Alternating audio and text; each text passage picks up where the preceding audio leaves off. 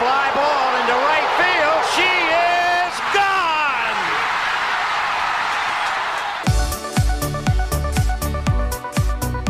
我是爱运动的子路，跟你一起聊聊运动赛事，聊聊中华职棒中心兄弟象。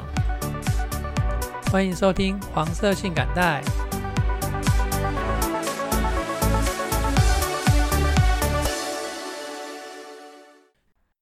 欢迎收听黄色性感带第四十八集节目，我是爱运动的子路。那这一集的节目标题呢，我用的是职业棒球的赛季就像一场马拉松。那马拉松呢，最重要的就是配速，所以球员呢也要学会怎么调配自己的体能啊，才能够让自己在一整个球季啊维持住一定的水平。那如果一开始就很冲，冲太快的结果呢，就是中后半段会失速哦。那有跑过马拉松的人应该都会知道，我们讲爆了之后呢，你就会跑得非常的辛苦，每一步啊都很辛苦、很艰难，都呼吸不到空气，很难过哦。所以有好的配速哦，可以支撑你稳定的跑到终点。但是在这么长的过程当中呢，你一定会有起伏，因为我们都人嘛。那这一段呢，可能是撞墙期，那可能会觉得跑得很辛苦，然后会掉一点速度。但是只要撑过这一段身体跟心理的关卡之后呢，你就会觉得，呃，又开始跑得轻松了哈，速度又可以再加回来了，甚至更快哦。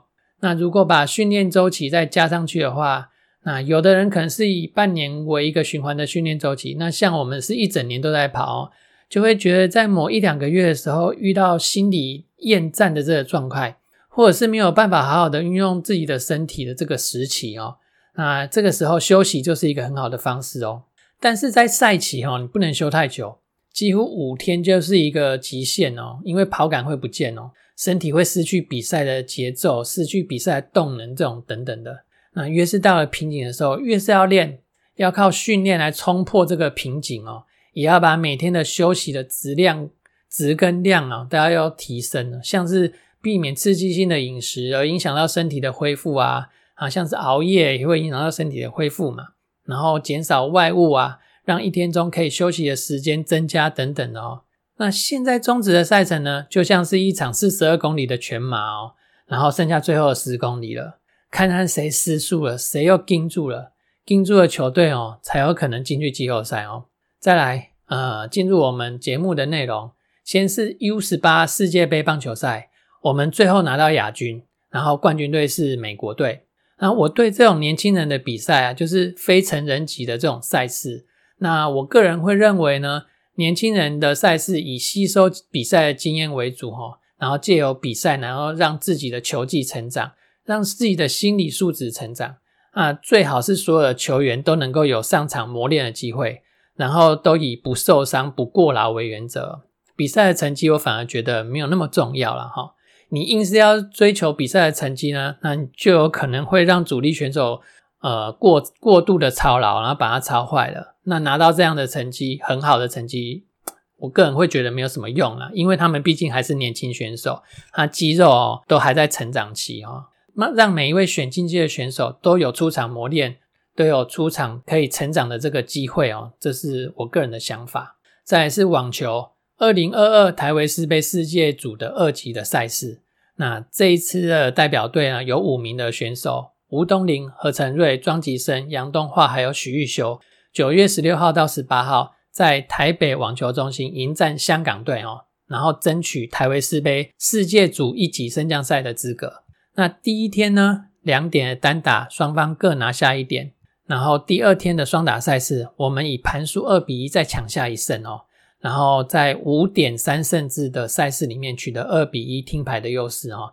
那我上一集的节目有介绍过，这个台维斯杯它的比赛是打五点的，那你先拿到五点，先拿到其中三点的国家呢就胜利嘛哈。那我们这样先拿到两点哈。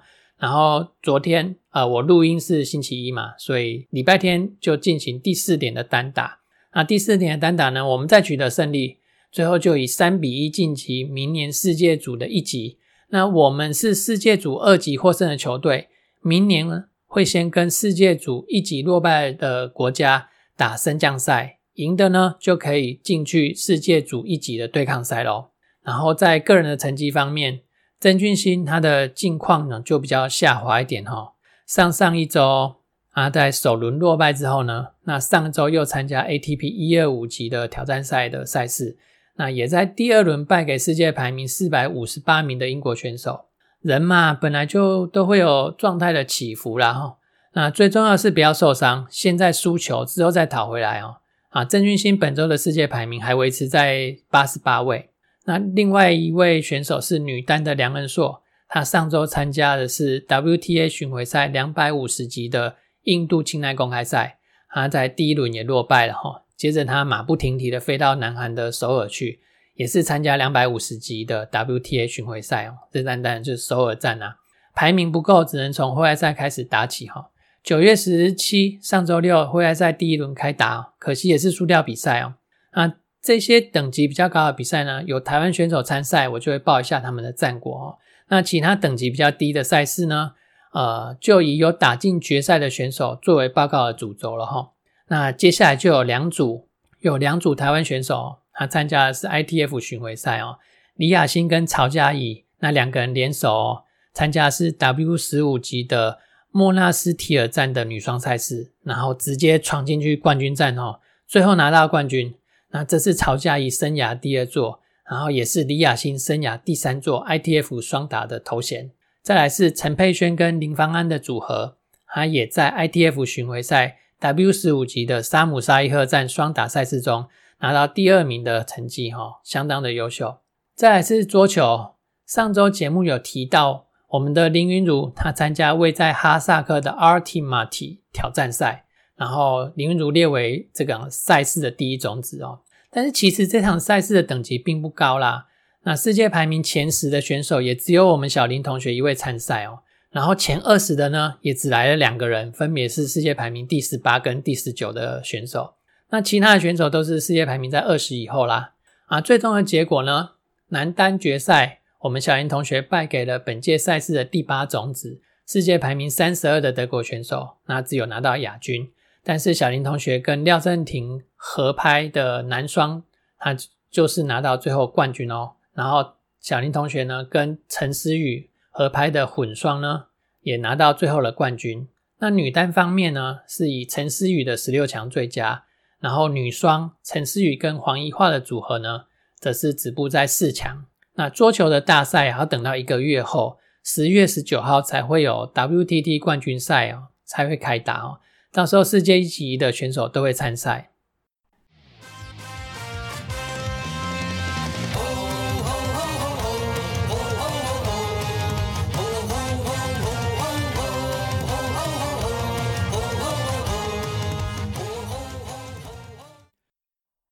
好，那我们把时间回到中止的部分呢？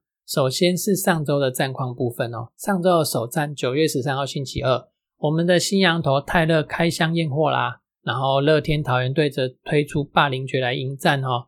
本季霸凌爵对中信兄弟哦还没有输过啦，可恶！赛前拥有对战五胜零败的绝对优势哦，但是今天霸凌爵局局濒临崩盘哦。要不是我们前三局都有双打出现，早就把他 KO 下场了。不过双杀归双杀啊，这样的情况之下呢，前三局我们还是攻下了五分哦，包括岳小弟的两分炮，然后第四局姜坤宇。本季第五轰出炉后呢，突破二零二零年他的全年四轰的这个记录哈，全年打产量写下生涯的新高。那球变不弹了，他反而打出更多轰哦，那代表他更适应中职的比赛喽。今天让霸凌爵投不满五局就退场了，我们的新洋头泰勒呢也没有撑满六局，泰勒他只投了五点二局就失掉两分，两分都是被打的扎扎实实的安打哦。泰勒第六局续投又被扫出两支安打之后退场，幸好接手了江中诚成功的解围，但下一局江中诚也失手了哈。那乐天八九局发威哦，把我们吓出了一身冷汗。前几局我们被双杀打，那九下呢就换我们送给乐天双杀啦，捏洗了乐天，最后反攻的这个气焰哦，七比五赢球。岳振华。三支安打，包括一红两分打点，相隔六百九十三天获选为单场的 MVP 哈，那这也是他生涯第二次获得到单场 MVP。然后同时这场球赛呢，也达成中信兄弟队史三万三千支安打，然后中信兄弟球团史一千九百至二雷安打这两大里程碑。好，再来是第二站，九月十四号，礼拜三，同时也是我们羊头麦利德的期末考啊。乐天呢，则是推出了新羊头必赢多。那这场球赛就简单的讲了，乐天四局下就突破麦利的麦利德的头球了，攻下四分。那换我们哦，五局上一个无人出局满垒的大好机会，但是一分都没有。得不到分数，那只能看乐天表演啦。五六七八局局得分，最后我们二比十三输球。那接着是向龙三连战哦，首战是由郑凯文跟王维忠在天母球场上演上演投手战。那王维忠他六局失掉三分，郑凯文呢则是七局只有掉两分哦，帮助中心兄弟以三比二赢球。那这场胜投，同时也是凯文在 CPBL 的第七十场胜投。追上封神并列史队史的第二多，然后队史最多胜则是陈奕迅，他是在兄弟象时期的九十二胜。那我们这一局开始就给王维忠压力了，一起我们这一场球啦，第一局就开始给王维忠压力了。一出局后哦，姜坤宇击出安打，然后王威成跟陈子豪都挤出二连安打，先攻下两分。但是龙龙哦，他下半局就先追回一分，然后五局下张佑明触身球之后。倒上二垒，然后郭天星四十安打二比二追平。那类似的剧本呢，我们也来上演一次。六局上二出局之后，换成陈子豪，他选到保送，然后倒垒。那陈文杰这时候四十安打三比二要回领先。那郑凯文先发七局之后，一分差交给杨志龙跟吕彦清守住了后面两局，三比二赢得胜利。那吕彦青连续二十一场登板无责失。夺下第十场救援成功啊！这场球赛观赛重点呢，就是没有给龙龙打出长打啦，可以压低失分哦。还有一局上这个打击的连贯跟二六局上的四十安打哦，那这两这两次的打击哦，让我们拿到胜利。向龙三连战的第二场，上半季中转先发的吴泽源呢，对战今年刚刚转先发的武夺。那吴泽源今天一局下就被连打了三支安打，包括一支二垒打，但是只有掉一分哦。前六局就丢掉这一分。我们面对吴大叔啊，五多大叔啊，也没能打得多好啦。三局上林书义左外野的飞球，龙队新洋新洋将居然没有接到，我我记不起来他们新洋将的名字。天呐，龙队送礼啦！但是机务组却把这个 play 继承林书义的三垒安打哈，岳小弟的安打就拿下追平分了，一比一。我们第五局再拿到一分，这一分是岳大哥没打好的球，却变成二连打，运气哦，就是球赛的一部分。我们二比一领先哦。吴泽源七局下续投，再丢掉一分，还留下二垒有人的局面，换上左鹏彭世颖来拆弹。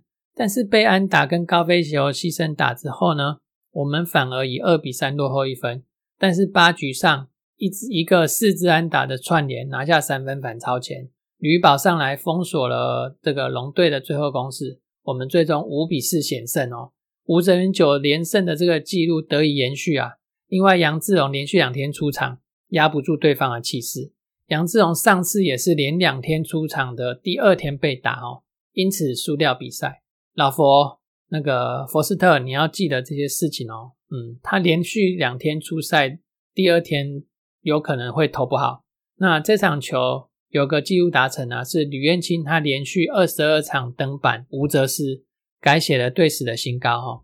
那再来就是三连战的最终战啊，泰勒继礼拜二之后再次登板哦。教练团想要在杨将登陆截止日前再看一次泰勒的实战，那魏权派出林子玉来迎战哦。魏权的近况真的是不好哦，已经连续好几场球，好多局的开局第一位打者都先上嘞，但后面的帮次就是打不回来。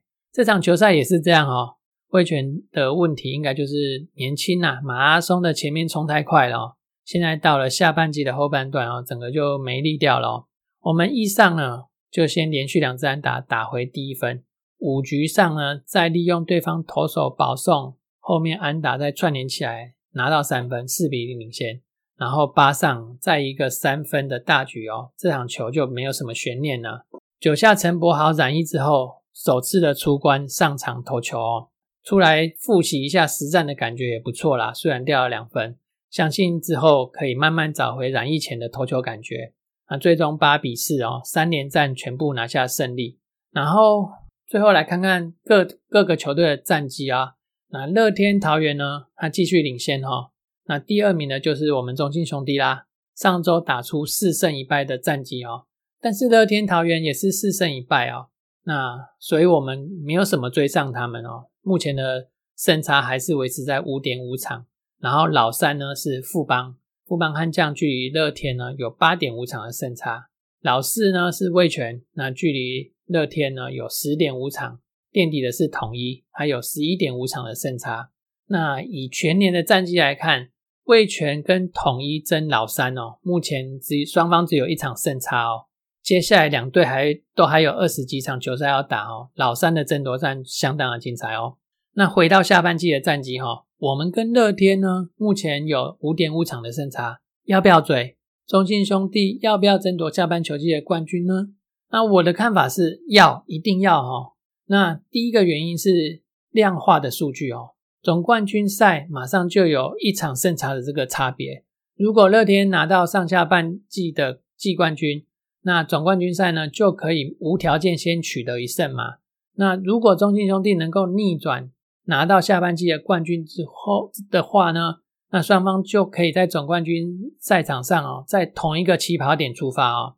第二个原因呢，稳定的节奏。我觉得这个是非常重要的哦，因为现在整个球队的节奏很好，不管是单场比赛的输赢啊，一步一步的前进，即使单一场次输球，也不会破掉破坏掉那股向前的这个节奏哦。只要顺着目前的节奏，稳定的向前就对了。刻意的休息反而会乱了这个比赛的节奏。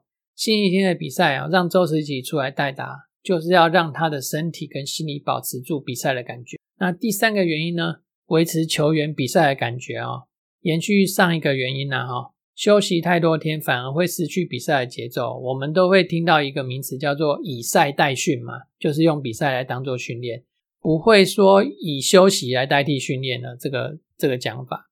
那赛程就剩下最后一个月了，这个时候不适合让身体有太多时间的休息，因为休太多天反而会失去这个比赛的感觉，投球跟打击的节奏都会跑掉哦。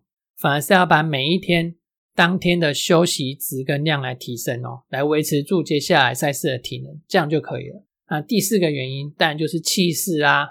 如果下半球季我们可以逆转拿到冠军的话呢，然后这个气势延伸到总冠军上去，然后马上就可以压过对方哦。这个到了总冠军赛就不是稳定的向前了，而而是最后一公里加速冲刺了哦。基于以上的原因呢？所以我认为中信兄弟就目按照目前的打法一直向前走就对了。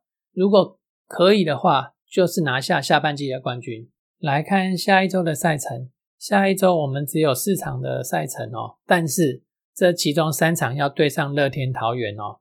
星期三、星期四、星期五呢是到桃园的主乐天桃园的主场，桃园的乐天桃园主场啊，好复杂，好好难念。反正就是到桃园去啦，去踢馆啦。